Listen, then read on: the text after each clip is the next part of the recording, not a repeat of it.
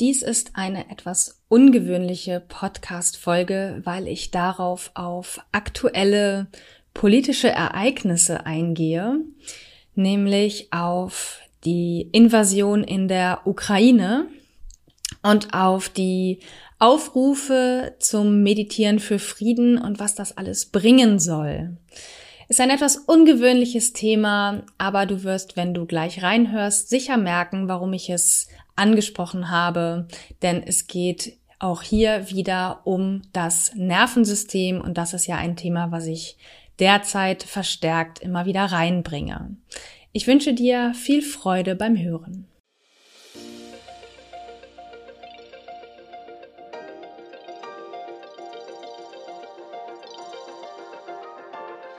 Om Shanti und Namaste. Ich begrüße dich zum Podcast Female Business Hippies, der Podcast für spirituelle Business Ladies, die ihr Business soul aligned aufbauen wollen. Ohne so macht man das und du musst Strategien. Ich bin Claire Ganesha Priya Oberwinter, Yogalehrerin und ganzheitliche Business Coach und in diesem Podcast bekommst du Tipps, Impulse und Inspirationen zu den Themen Online Business Strategie, Mindset und Persönlichkeitsentwicklung, Kundengewinnung und Selbstfürsorge als Unternehmerin. Für dein freies und selbstbestimmtes Leben und Business von innen nach außen. Ich wünsche dir nun viel Freude beim Hören. Namaste.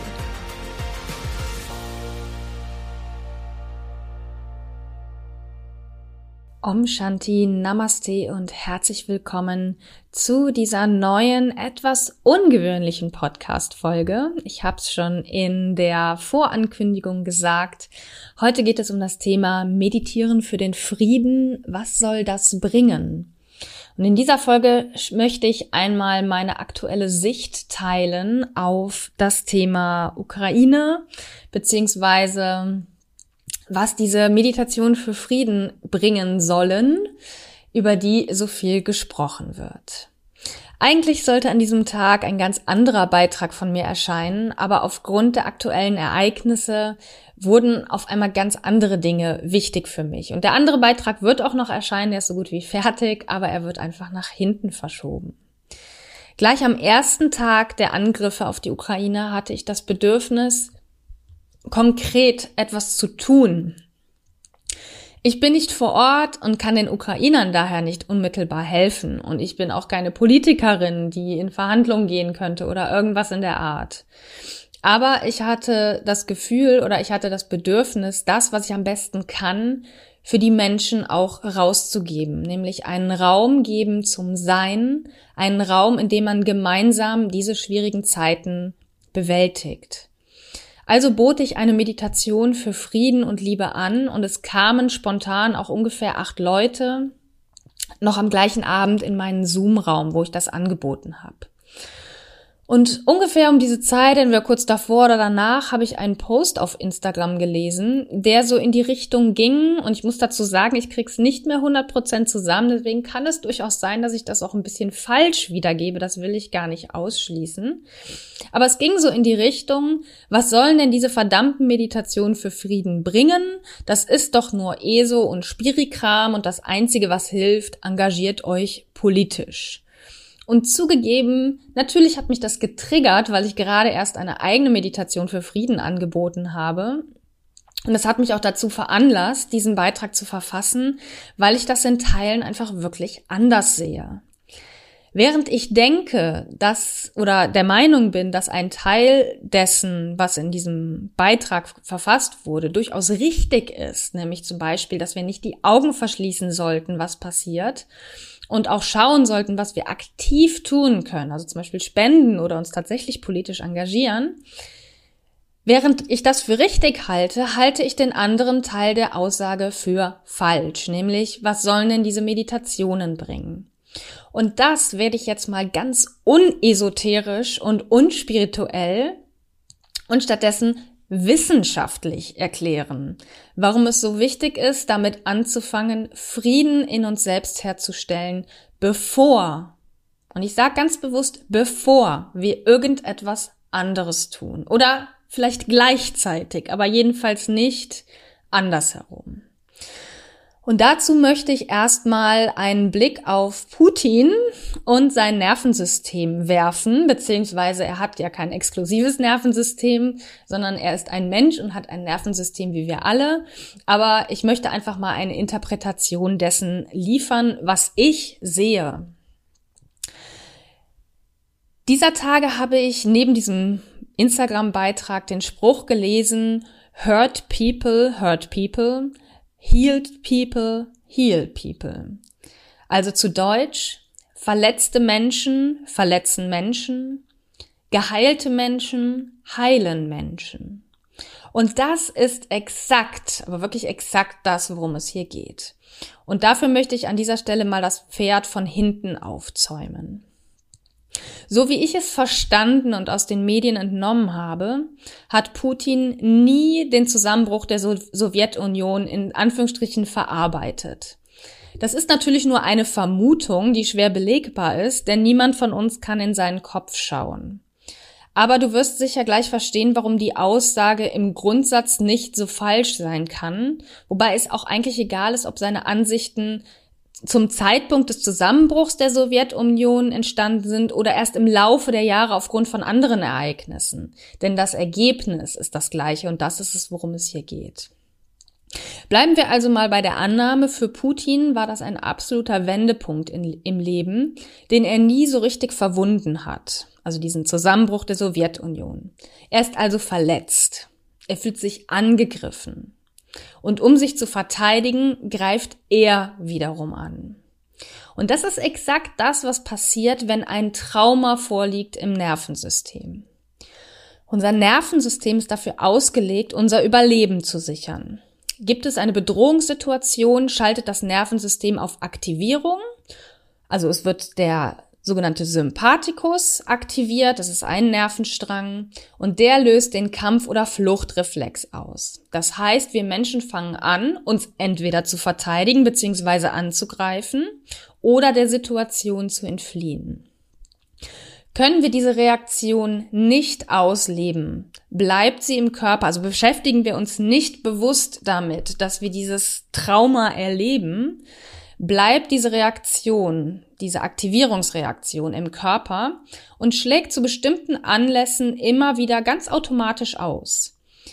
Also dann gibt's einen, einen Trigger, einen Auslöser und der löst genau diese Reaktion aus. Wenn wir uns nicht bewusst damit auseinandersetzen, ändert sich daran auch nichts. Von alleine wird diese Reaktion nicht verschwinden. Was also hier passiert in meinen Augen, Putin ist zutiefst verletzt. Er hat ein Trauma erfahren, das ihn in seiner Kampf- oder Fluchtreaktion gefangen hält. Und in diesem Fall in seiner Kampfreaktion. Er flieht ja nicht, sondern er kämpft.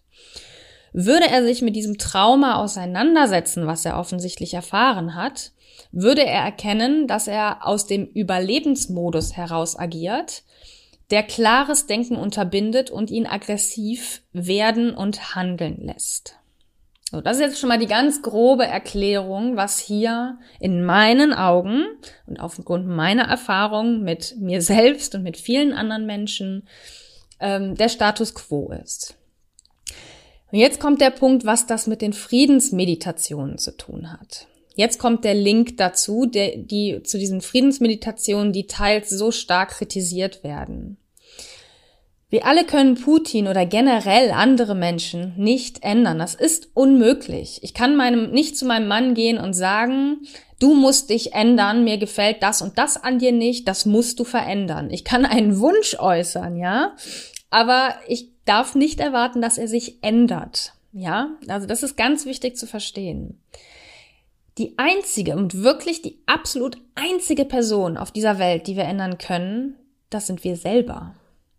Und genau da setzen diese Meditationen an, die halt ganz viel jetzt gerade rumgehen und die ich ja auch angeboten habe. Wir können dafür sorgen, dass wir unsere eigenen Traumata, die in uns liegen und for the record, die haben wir alle, dass wir die anschauen und heilen. Denn Heilung bedeutet, inneren Frieden herzustellen. Oder drücken wir es mal wieder aus der Sicht des Nervensystems aus. Wenn wir lernen, unser Nervensystem zu regulieren und die Trigger, also die Auslöser, die uns in den Kampf- oder Fluchtmodus bringen, anzuschauen und aufzulösen, kehrt unser Nervensystem in den Zustand der Balance zurück. Und in diesem Zustand gibt es keine Aggression. Das ist schier unmöglich. Wir können nicht in einem regulierten Zustand sein des Nervensystems oder in einem entspannten Zustand und aggressiv sein. Das schließt sich aus. Das sind zwei Enden, die nicht zusammengehören, nicht zusammenpassen, so, die nicht gleichzeitig auftreten können. Und Methoden wie Yoga und Meditation bewirken genau das, dass wir wieder in die Balance finden, dass wir heilen können und inneren Frieden erfahren. Wenn du selber schon mal Yoga gemacht oder meditiert hast, wirst du sicher schnell erlebt haben oder selbst erlebt haben, wie friedlich und entspannt du dich danach fühlst und dass du nicht den geringsten Impuls verspürst, jemand anderem Schaden zuzufügen. Im Gegenteil, indem du friedlich bring, bist, bringst du diesen friedlichen Zustand in deine Umgebung und du gehst ganz anderen mit den Menschen um, die sich darin befinden. Um es nochmal zu sagen, niemand kann Putin oder irgendwen anderes aufgrund der eigenen Meditation dazu bringen, von seinen Aggressionen abzulassen.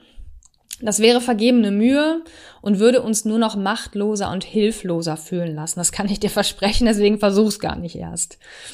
Aber wenn wir bei uns selbst ansetzen, können wir uns selbst und unserem direkten Umfeld etwas Gutes tun.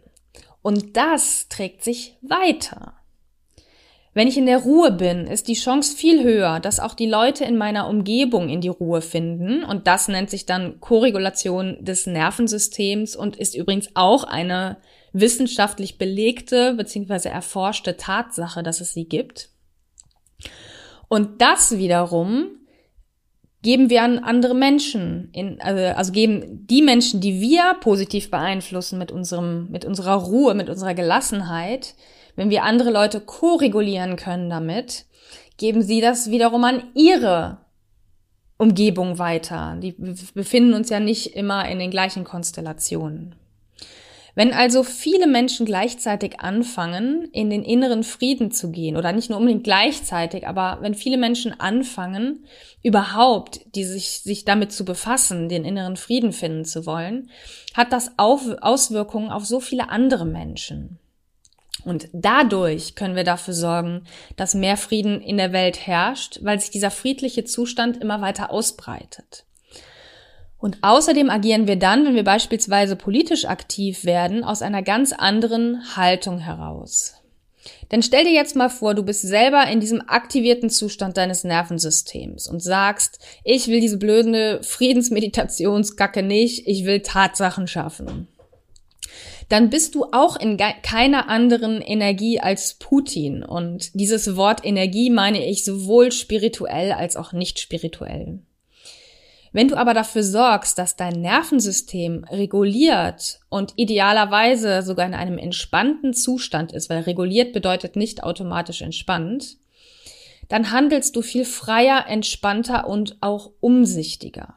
Denn was im Gehirn passiert, ist, dass dein Neokortex, das ist der Bereich, der für logisches und rationales Denken zuständig ist, in einem entspannten Zustand deines Nervensystems aktiviert ist, während er ausgeschaltet wird, sobald eine Bedrohung ansteht und dein Nervensystem in den Alarmzustand geht. Sprich, du bist in einem entspannten Zustand und dein logisches Denken ist aktiviert.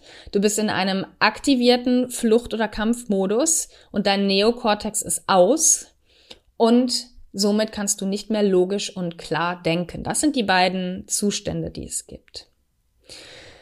Und das ist es, was Meditationen für Frieden so unfassbar wertvoll macht. Denn wenn du zuerst dich in den Frieden bringst und dann aus der Ruhe heraus handelst, profitierst nicht nur du, sondern alle anderen Menschen, mit denen du zu tun hast.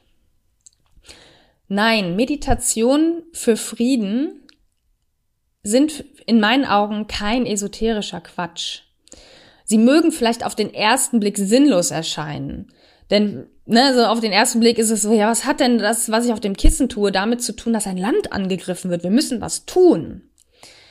Wenn du aber verstehst, wie, wie dein Nervensystem funktioniert, und das habe ich ja jetzt gerade erklärt, und dass eine Reaktion im aktivierten Zustand immer eine im wahrsten Sinne des Wortes kopflose Entscheidung ist, wirst du hoffentlich verstehen, warum eine Meditation für Frieden oder auch eine Meditation allgemein wichtig ist und von allen spirituellen Größen dieser Welt empfohlen wird. Du darfst dich hilflos fühlen in dieser Situation und ich sag ganz ehrlich, das tue ich auch. Ja, also ich bin ja auch nur ein Mensch und der erste Tag der Angriffe war für mich einfach ein totaler Schocktag und ich war zu nicht wirklich viel in der Lage. Aber zu meditieren in einer solchen Situation ist kein Akt der Hilflosigkeit und von ich flüchte vor der Realität, wie es dann oft dargestellt wird, sondern im Gegenteil ein Akt der Selbstliebe und die beste Tat für die Welt. Denn wenn du friedlicher wirst, wird es auch die Welt um dich herum. Und wenn jeder von uns auf dieser Welt diese Verantwortung, die er für sich selbst hat, sehen und danach handeln würde, dann hätten wir die Probleme gar nicht, die wir haben. Bin ich dafür ausschließlich zu meditieren und sonst nichts? Nein, ganz klar nein. Ich plädiere durchaus dafür, dass du dich in den Bereichen engagierst, in denen du dich engagieren willst, so wie ich es zum Beispiel getan habe, indem ich gespendet habe. Das ist so meine Art des Aktivismus. Ich persönlich würde mich nie politisch engagieren, ähm, außer wählen zu gehen, aber ich würde zum Beispiel keiner Partei beitreten, weil das nicht meine Welt ist. Ich spende lieber oder ich, ich biete lieber zum Beispiel Meditation für Frieden an, ja. Das kann bei dir ja aber was anderes sein. Wichtig ist aber, dass du das aus einem Zustand der Ruhe heraus mit einem regulierten Nervensystem machst und nicht aus der eigenen Aggression heraus, denn das nützt niemandem, sondern macht es nur noch schlimmer. Du kennst sicher den Spruch von Mahatma Gandhi, Be the change you want to see in the world. Also sei du die Veränderung, die du in der Welt sehen möchtest. Und genau das ist es, worum es geht. Ver Veränderung beginnt immer.